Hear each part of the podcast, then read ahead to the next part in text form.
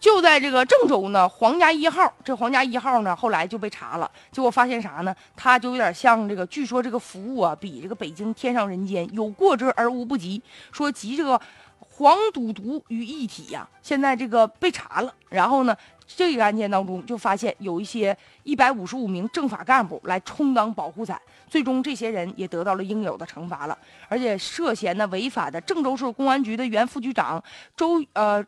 周廷新以及呢河南省公安厅的治安总队的原副处级干部啊姚天利等等三十二个人也被移送到司法机关去追究责任去了。所以据说呢，二零一三年公安机关就通过啥呢？派遣异地的警力的这种方式，然后对皇家一号。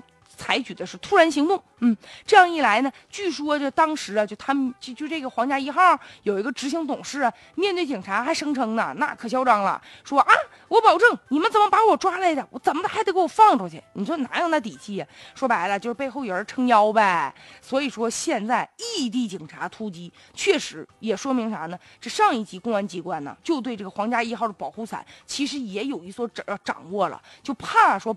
这个泄露消息，所以异地警察来进行行动，而且说明表明态度，就是绝不含糊啊，有这个决心。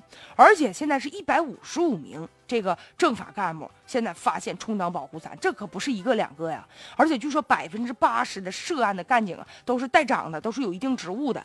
按照这个职务高低和权力大小，这皇家一号呢就给一定的这个犒劳啊，说平时的时候按照职级的高低、贡献的大小，都给人拿钱。所以这些人呢，就通过啥呢？执法权力，然后呢，通过滥用，就变成啥自己敛钱的一个工具了。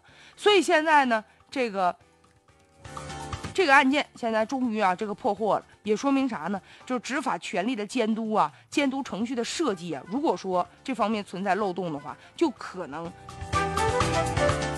就可能会出现一些问题。也说明啥呢？权力集中啊，变现的机会越多的一些部门，越是应该有一套啊制度的笼子设计。